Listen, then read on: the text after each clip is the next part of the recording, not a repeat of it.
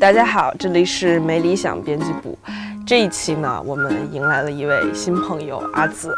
大家好，我是阿紫，可以介绍一下。好尴尬。猫主席给我的定位是女性和社会热点，但是我希望我在没理想编辑部主要负责可爱。好的，好的，好的，就是来前情提要一下，这一期你可能会听到一些奇怪的咀嚼的脆皮的声音和喝东西的声音，那是因为我们这一期一边录一边点了炸鸡和奶茶。为什么我们今天的录制环境如此的肥宅呢？因为我们聊 聊的这个话题叫做北京美食。说到北京美食，可能还挺悖论的，就是前两天米其林发布了一个北京。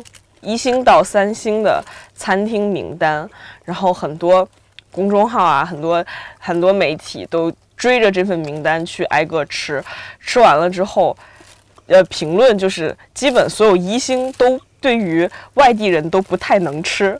是这样，就是十一月二十八号的时候，米其林发布了一个新的榜单，然后其中呢就有一个专门的北京必比登榜单，然后必比登是。呃，米其林差不多十来年前嘛，新推出的一个项目。然后呢，它主要是针对人均两百元以下要物超所值的餐厅，基本是推荐这些，就相相对来讲，比米其林本身的那些一星、二星、三星要平民化很多。然而，北京的榜单一出来之后，就被大家 非常的嫌弃。不是好多公众号说什么惹怒北京人只需要干两件事，第一就是在不必要的地方加上儿儿化音，比如说比儿登儿榜单，或者说北京是美食荒漠，特别不屑的拿出米其林的必比登榜单。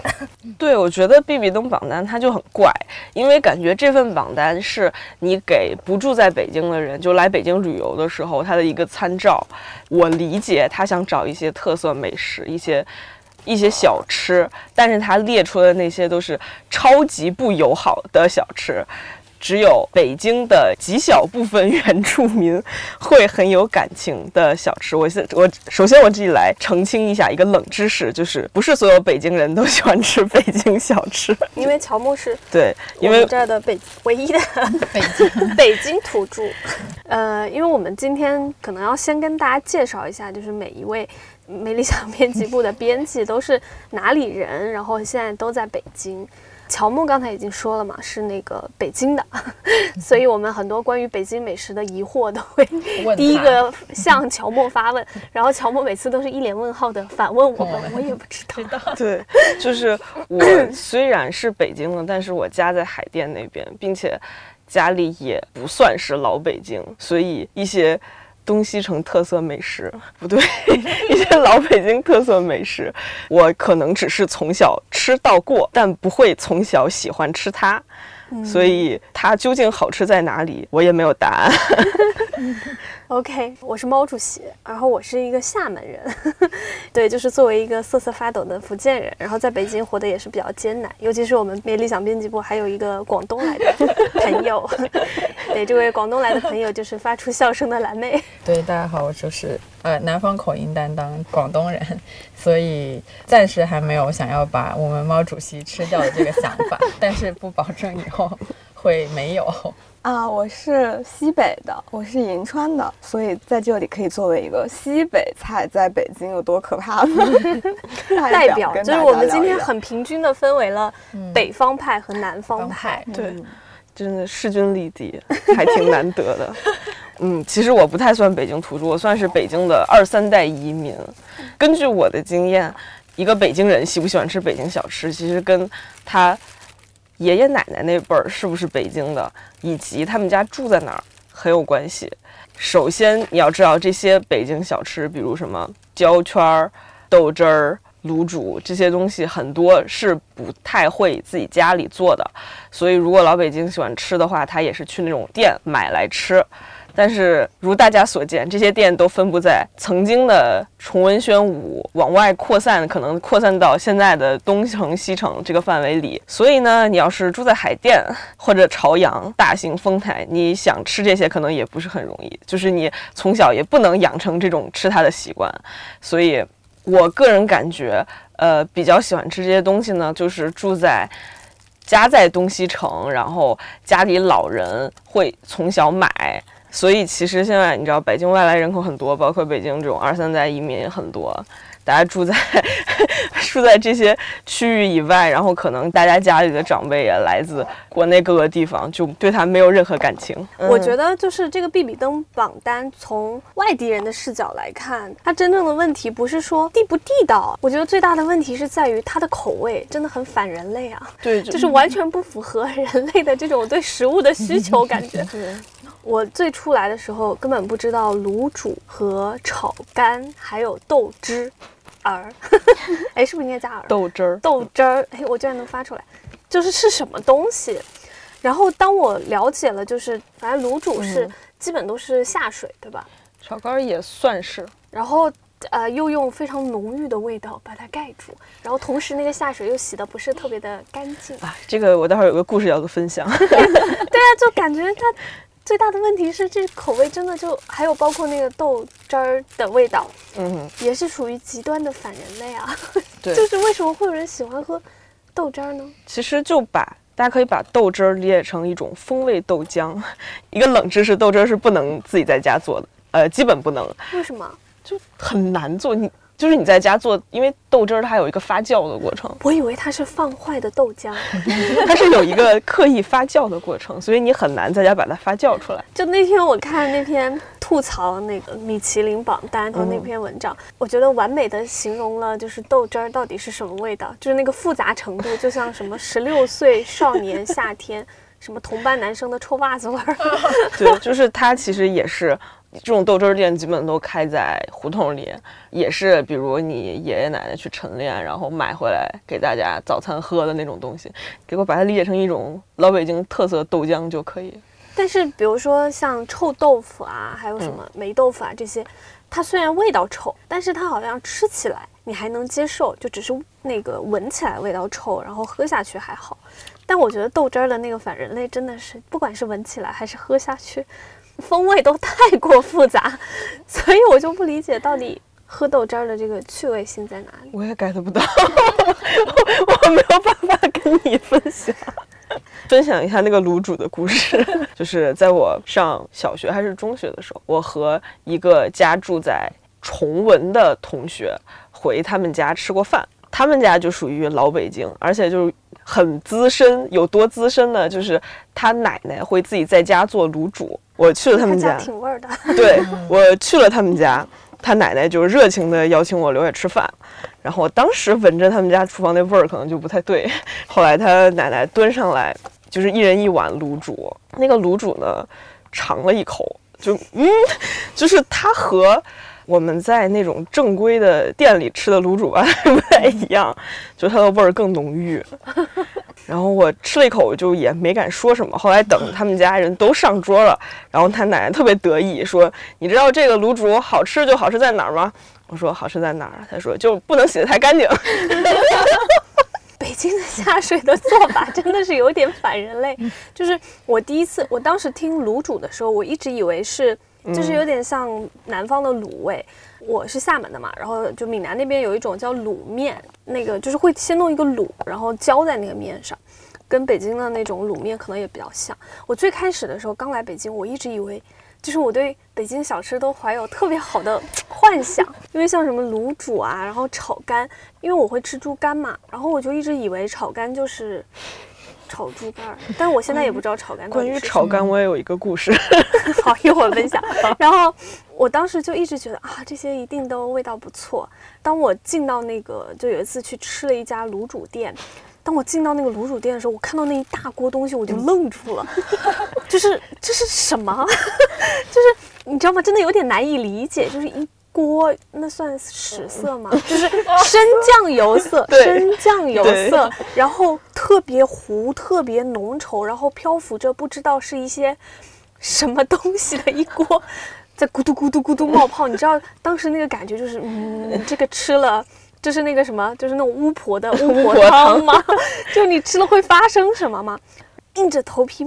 尝了一碗之后，从此之后对北京的任何小吃失去了兴趣。就那个味道就是死咸，然后还飘着一淡淡的臭味儿。对，就是如果有我的外地朋友不怕死，真的想吃卤煮的话，我会带他去那种游客连锁店，带他去吃那种卤煮，就会风味没有那么浓郁。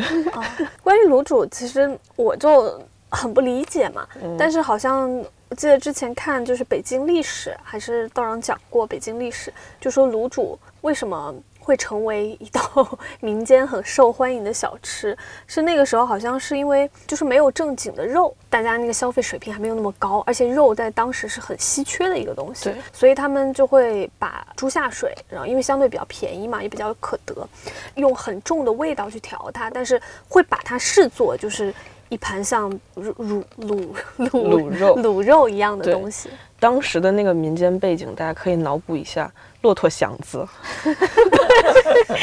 就那个消费水平，然后他们应该有背景，就是他们吃东西的水平和爱好。大家脑补一下骆驼祥子，就什么都想明白了。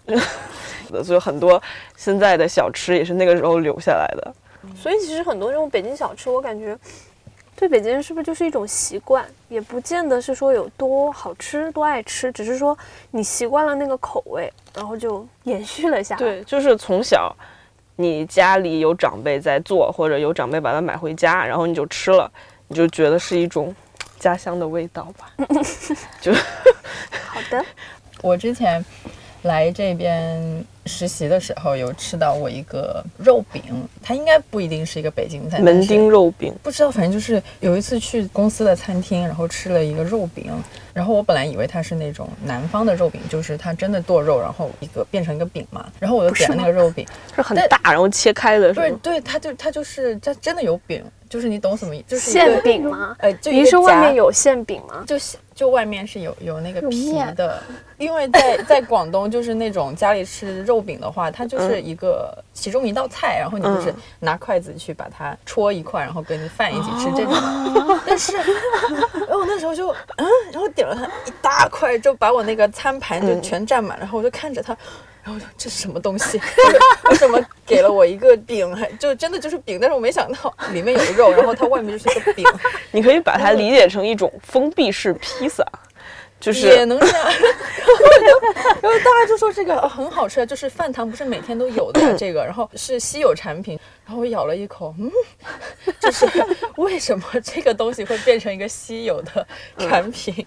我就你你不会一人一人吃了一整张吧？我就吃不下去，我就吃了一半，我真的就已经不行，就很饱。那个是北京菜吗？不是，不是，就是北方都有，但北方有，对对对对。而且北京人有一种很奇特的吃法，因为那个肉饼它通常会很油腻，然后它外面那个馅也会被那个油浸的，就是整整个就是一个很油腻的菜。北京人吃一定会倒醋。是吗？对，为什么 就会解腻啊？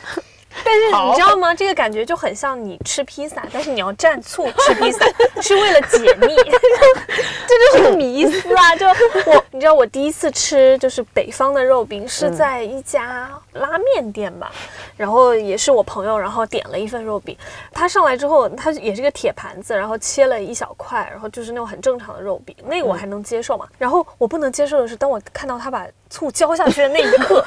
我说你在干嘛？你是在吃饺子吗？然后他就说啊，我们吃肉饼都要倒醋啊。他说因为解腻，而且很好吃。然后我就没有办法接受。后来我习惯了这种设定之后，然后我吃了一口，就发现哎，加了醋好像真的很解腻。对，你可以把它理解成就是以另外一种形状存在的饺子，这不就理解了吗？煎饺还是对对，另外一种形，就是开放式煎饺。好。得，就是我要我要解释一下之前那种大饼，就是是不是你没有跟食堂师傅说，应该让他给你切开。然后一人吃一牙那种感觉，然后你直个直接吃一整个也是很硬核，一般我们不那么吃。对啊，好像一般都会切成一个三角，就像披萨一样。大就这样，然后就很正经。就在外面买也是会一两二两那么着买，它是一牙一牙的给你。对，对，而且北京我最早吃就是那个门厅肉饼，嗯，我没有办法接受是它里面放了很重的姜，好像还是什么，嗯，就是有很重的调味料，也有可能是茴香，就这也是我没有办法接。接受的一种北方食品，就是那个肉饼里会有很多很重的味道，姜啊什么，它可能是为了去肉腥，然后去肉的那个肉肉味儿。我第一次吃我就没有办法接受，就感觉嗯，好像全是，就是没有肉本身的味道，感觉全是那个葱姜，然后那种很刺激的调味料的味道。对，这边感觉馅儿会做的蛮咸的，尤其是肉饼的馅儿。我觉得阿紫可以讲一下肉，对肉，因为感觉宁宁夏那边感觉就是肉很好吃。啊，对我们羊肉会好吃很多，比北京，但是。但问题在于，我也没有那么喜欢吃羊肉，所以就是落差其实也不是那么大。因为北京这边其实吃羊肉还挺少的，就除非你去吃涮羊肉 或者是羊蝎子这种，少吗？我觉得好多，挺多的。但就是它都得有一个做法，就是都是顺着火锅吃啊，或者是什么那种。那那你们那怎么？我们那边吃羊肉就是手抓羊肉，它就煮，白煮，煮了之后你就拿上来之后你就蘸。那种醋啊，就那种汁吃，或者是有一个我特别喜欢，就是碗蒸羊肉，就直接把羊肉放在碗里面，然后可能会放一些葱或者姜之类的，然后不放水，直接放进去蒸，然后蒸出来那个羊肉就会。它就会蒸出半碗的汤汁，是那个羊肉自己的水分和油脂，特别的好吃。我是一个不吃羊肉的人，但我第一次吃兰州羊肉，我觉得天哪，怎么这么好吃？因为我们那边羊肉是没有没有任何就是羊膻的那种味道的，所以平时自己家里面做也是那种做法。但在北京应该会很难吃到什么。大块直接清水煮啊、蒸啊那种，就都得是把它做成很多调料的，不然就蘸芝麻酱吃。我一直以前以为南方人都不吃羊肉的，我觉得现在美食就不能说美食吧，就是食物，大家的这种口味都发生了一些变化，整个流通性太强之后，就是各地的美食都会在比如说北京这样的大城市聚集，然后所以你。在选择的过程中也越来越多，但同时大家的这个口味也会慢慢的就是某种程度上变成了很同质化的那种感觉。嗯，这也是为什么我们一直说川菜占领天下嘛，好像都会去接受这种食物。而且就是很多人来了北京，他的口味被改变。其实北京也有把各个地方引进来的菜在同化它。比如我们举个例子，麻酱，就是在北京以火锅为例，很多各种地方的火锅到了北京来，就会被北京这个同化。同化之后呢，它就会出现两个特点。第一个呢是 它的小料台上面出现麻酱，第二个呢是它那个菜单上面最后出现涮手擀面这个选项。对对对，北京的麻酱真是可以讲一整天。对，就是北京，感觉所有东西都离不开麻酱。麻酱，对，就是无论你吃的是什么潮汕火锅，是那个粥火锅，就是广东那边的粥火锅。粥火锅也要加麻酱吗？有小料台会有麻酱的。对我们除了这种海鲜锅，还有泰式火锅、澳门豆捞锅。都会椰子鸡，椰子鸡对椰子鸡锅都会出现麻酱，然后最后都会出现手擀面。手擀面，我觉得麻酱这个比较比较神奇，就涮面吧，你就当成一个主食，也就默认就就就接受了。但是麻酱确实有一些火锅，我就会觉得，嗯，why？就比如说你说像那种比较清汤的火锅啊，像那个比如说潮汕牛肉火锅，或者是海鲜火锅。然后或者是什么椰子鸡火锅，你要是蘸麻酱的话，其实你就是在吃麻酱的味道啊。对，那你为什么要吃 这个锅底呢？但是就是你一顿火锅不让我吃到麻酱，我就像是没有吃到火锅。就是我的意识告诉我我吃了火锅，我的胃告诉我我没有吃。所以麻酱其实是用来饱腹的，知道吗？当成一种主食在吃，它是一种吃火锅的信号，就吃到麻酱味，OK，这是火锅。对，就是我觉得火锅也就算了，麻辣烫里面也要加麻酱。嗯，然后我刚来北京，我就觉得，天哪，为什么麻辣烫要加麻酱？我的室友就用更难以置信的表情看着我说：“麻辣烫的麻不就是麻酱味吗？”哎呀，这个真的是。应该叫什么地域差距吗？就是我是一个，就是我去这种奇怪的不不，除铜锅以外的火锅店，我可以不吃麻酱。有一次，我和我另外一个也是北京的朋友去吃潮汕牛肉锅，然后他就很自然的去盛一碗麻酱，然后我说：“你来都来了，你为什么还要蘸麻酱？”他说：“哦。”然后往里面加了大概四分之一勺沙茶酱，就是做出的妥协，你知道吗？所以你们爱的就是麻将。对为什么会这么执迷于麻酱？麻酱就很好吃啊，就是从从小家里就会做各种麻酱制品。对对对，嗯。北京好像那个那句话怎么说？北京加麻酱等于一切，然后北京没有麻酱等于。零，不是零是负数，负数。负无穷。我是一个福建人，我是一个很能吃甜的人，嗯。但是我都没有办法接受北方的那种麻酱糖饼，就感觉它腻到了，就是它都不算碳水炸弹了。我觉得，我觉得就是 你知道吗？嗯，碳水原子弹的那种感觉，就吃一口下去，我会觉得啊，我的口中。你知道吗？爆炸了，那种爆炸还不是那种就是简单的爆炸，真的就是原子弹似的爆炸。对，就是那种现在就如果你算一下卡路里的话，那真的是应该很邪恶的东西。包括像那个老北京爆肚，也是，就是也是，其实最后都是在在吃麻酱的感觉啊。对蘸麻酱，哎，我觉得可能这边就是那种涮一下的东西出来都得蘸麻酱。是为了有味道吗？对，可能爆肚本身没有味道。这是什么公式？就很感恩烤鸭里面不用加麻酱 对对对对对。有没有人在烤鸭里加麻酱？就是，但是也有甜面酱啊。对，就其实主要是麻酱跟甜面酱，它是两种原始酱。就其他的你看到的很多卤，很多的酱，包括炸酱面，嗯它的酱是用炸是用甜面酱炒出来的。我感觉今天是一个对北京人的拷问大会，对 不对？你们为什么？你们为什么要这么吃？对，所以其实有别的地方的朋友来的话，我一般会就会带他们去吃游客餐厅。网红餐厅吗？，对，就是他们有的有的会点名儿，点名儿也无非就是什么局气啊、小吊梨汤啊。哦，不错，我以为是全聚德。没有没有，全聚德也不是不好吃，但是它的性价比实在是有点嗯。嗯，然后还有什么那家小馆儿啊？如果想吃那个那个烤鸭的话，就四就是四季民福。嗯，其实这种都算比较游客友善，就是他们保留了一些些京味儿，然后把它改良成了一个百分之五十以上的人都会喜欢吃的口味。嗯，其实大家来也没必要让大家吃那么那么原汁原味儿的东西。对，我觉得可以进入到下一话题，就是那个关于各地美食来了北京之后发生的奇妙的变化。我觉得阿紫应该先说 西北菜西北到北京之后，因为我最开始对西北菜的理解就是北京菜，就北方菜，不不能叫北京菜，感觉没有什么区别。是那次去了青海之后才觉得，回来很想摔桌，北京这什么玩意儿？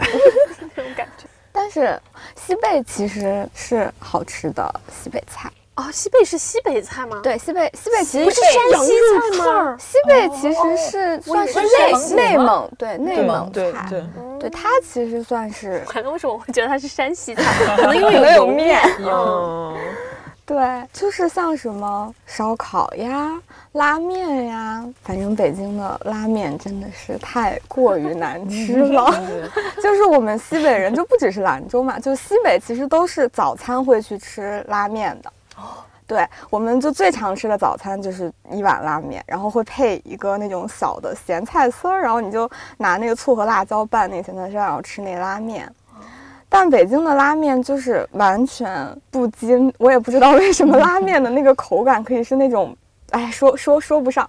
然后 我在北京待了这么多年，只吃了一次拉面，就彻底的伤到了我，就再也不愿意踏足拉面店。嗯，你有去吃过那个类似于什么西部 之类的吗？吃啊西部 很难吃啊。就就是不是我上我我已经忘了我那一次吃的是啥，就是虽然记忆惨痛，但是我忘了那家店，但从此以后我就放弃了在北京吃拉面这件事情我。用直指西部马，会不会被告？没有，我觉得它它保持在一个能吃的状态。呃，嗯，相对来讲就是，吧但西部 因为也是连锁了，就是这也是我很想吐槽的一个点，嗯就是一旦一个某种餐厅或者食物它变成一个连锁店之后，嗯，不知道为什么那个食物的品质和那个味道就会严重的下下滑。我我觉得这就是很悲哀的一点，就是在于，好像现在如果你不去做这种流程化，就是不把就是那种食品工业也做成这种流水线化的一个产品之后，你根本就活不下去。就是那种所谓的那什么老店、苍蝇馆之类的，在北京真的很难生存。对只有像比如说海底捞这种非常流程化，有一个非常系统的那种流水线生产，对于厨师要求也没那么高，就是一个简单的上菜就切菜的这种店，才能在北京活下去。我觉得北京给我一个很很难受的感觉，就是因为它在不停的挤走很多那种真的有有风味，然后味道也做的也不错、有灵魂的小馆子，全都死了。我来北京也很多年了嘛，从我大学到现在，可能哎呀有十年了，然后。我算年龄，帮我算一下。对，这真的差不多有十年了。然后这十年间，我就是见证各种大小馆子，就是以前会去吃的一些好吃的，觉得很很想要推荐给朋友的馆子，一家家的倒闭。我感觉我长大的过程好像就是把喜欢的店吃垮的一个过程。之前去天津玩，然后当地的朋友带我去吃他从小吃到大的一家苍蝇馆子，嗯，然后我当时就好羡慕。我回想了一下，我从来没有过这种体验，就是比如你小时候很喜欢一个店，最多可能三五年绝对会倒闭。就因为这边可能真的流动性蛮大的，而且很多馆子都是因为拆迁倒的嘛。对，拆迁还有那个房，就呃，应该叫什么？租金租金，租金上涨的太快了，嗯就是那种地租啊，还有成本上涨的真的太快了，就是一家一家的挤倒。清华西门那边还有一家很好吃的西门烤翅，就现在你嗯可能搜烤翅，还会有很多西门烤仿冒的店，对，叫对西门烤翅，都叫西门烤翅，但其实最早的那家，我觉得已经没了。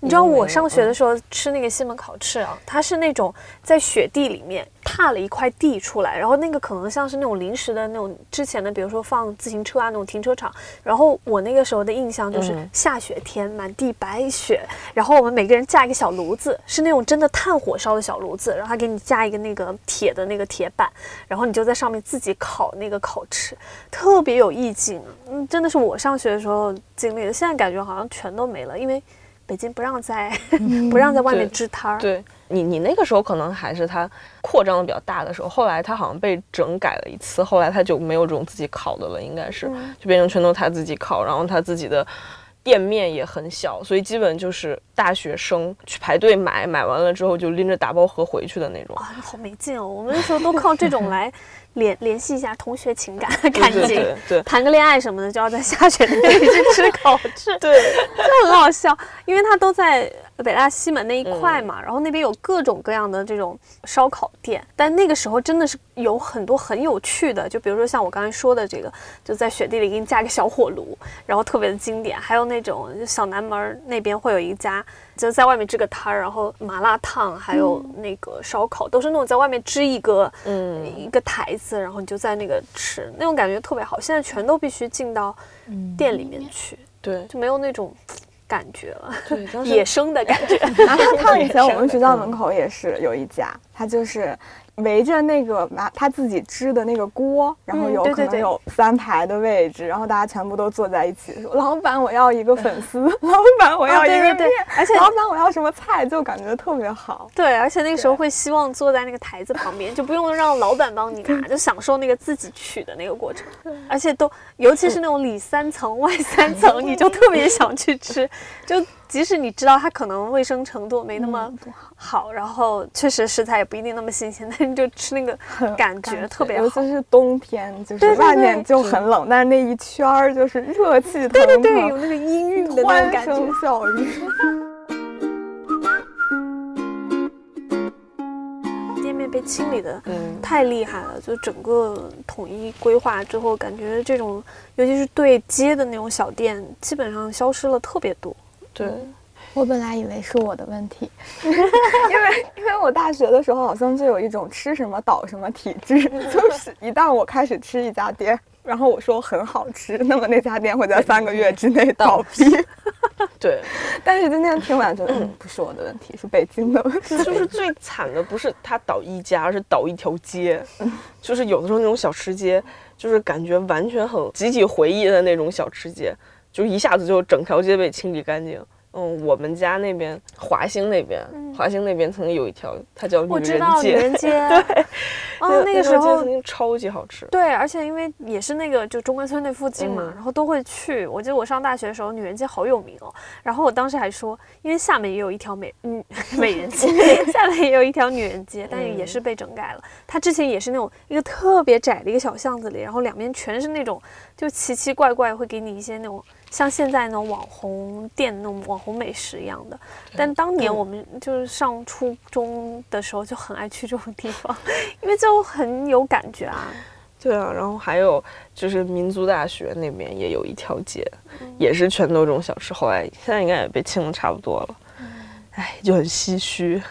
重点是有一些摊子是搬了，告诉我他搬了，我现在可能还能打开大众点评能搜到，还有一些就消失了，就再也没吃过。感觉现在其实全国在一个同同质化吃东西，嗯就其实现在吃东西还是会去商场里面，就其实你在全国的哪里吃都没有差很多。应该这样说，就是我来北京，因为蛮久的了嘛，然后回回厦门的话，其实就是可能甚至可能两年三年才会回去一次，也就只有比如说放假啊、过年什么回去，那个时候你也不太会去外面吃了嘛。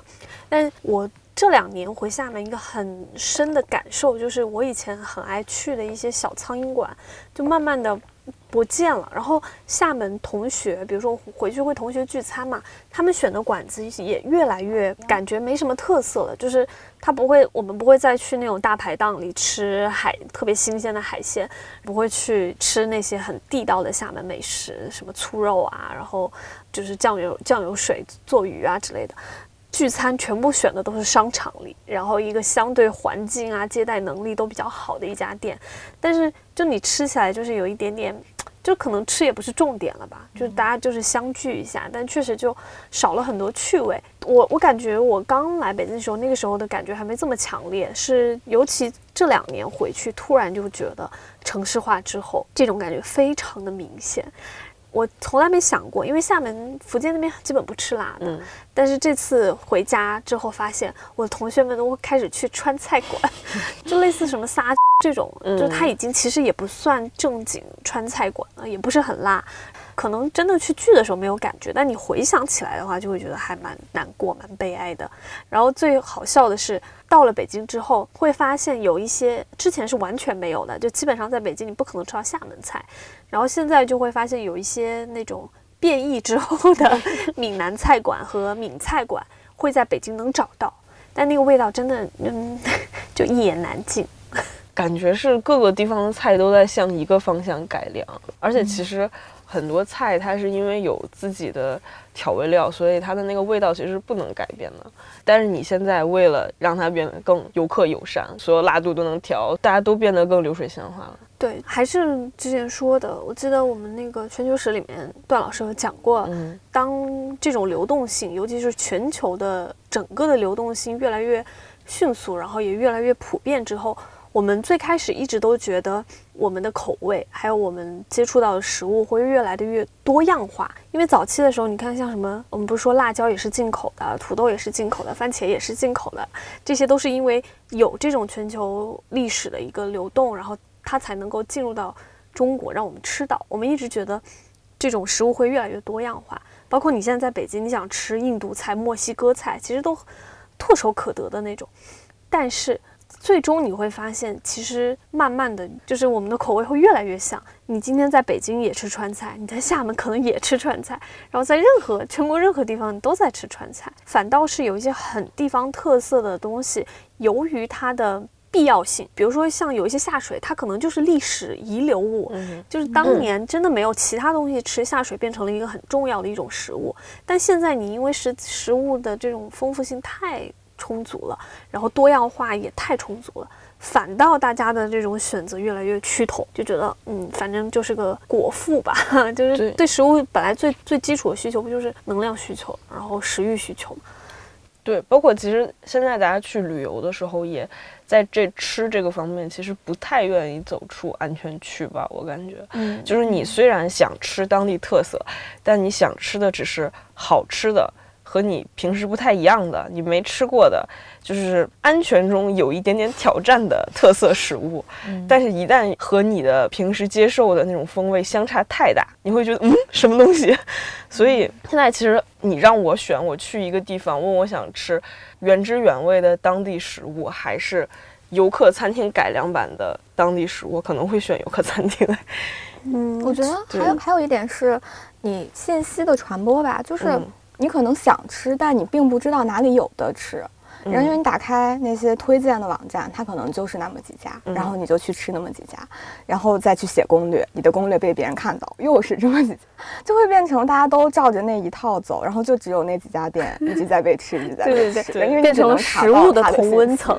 对 对。对，对就其实现在很多人，比如出去玩儿，不是也会去看攻略、小某书之类的。嗯其实你你在小就在小某书上，你看到一个帖子，好，你看完它之后，剩下来的二十个你都不用看了，因为写的是同一家餐，就同同样几家餐厅这样。对，而且这种算法推荐也是个问题。就像我们点外卖的时候，它绝对会根据你过往的那些选择去给你推荐相似的。比如说，有的时候我可能搜一个炸鸡，然后你就会发现它的那个页面调整，它那个顺序。绝对第二天会，你再打开的时候，它炸鸡绝对排前，嗯就它只会推荐你曾经点过或者你想点的，嗯然后你慢慢呃接受了它这种算法推荐之后，你就很懒得去动脑，而且这背后，嗯，上一个价值，上一个价值，就其实背后也是有资本嘛，就是那些大的连锁的餐厅，他们会更投入去宣传，然后他们可以买到搜索引擎更前面，花钱去营造它的可见度，然后它的可见度就。传播出去之后，其实就会挤压那些小的、当地的那些餐厅的生存空间。所以米其林的那个榜单其实还是有一点点 作用，意义的。对，它很反大众点评的那么一个东西。对，对。虽然我们今天是吐槽北京这个美食荒漠，嗯。但我记得那个陈小青小小青老师有一次嗯。在节目上就说，真正最大的美食荒漠应该是外卖软件，就是你在外卖上才是看到真正的那个美食荒漠，就所有的东西都是很工业化生产，然后你可能吃的都是那种调味餐包，完全没有任何灵魂，只是为了你果腹去吃的那些食物，很难说是美食，你就是为了解决一餐而去吃，所以那才是真正的美食荒漠。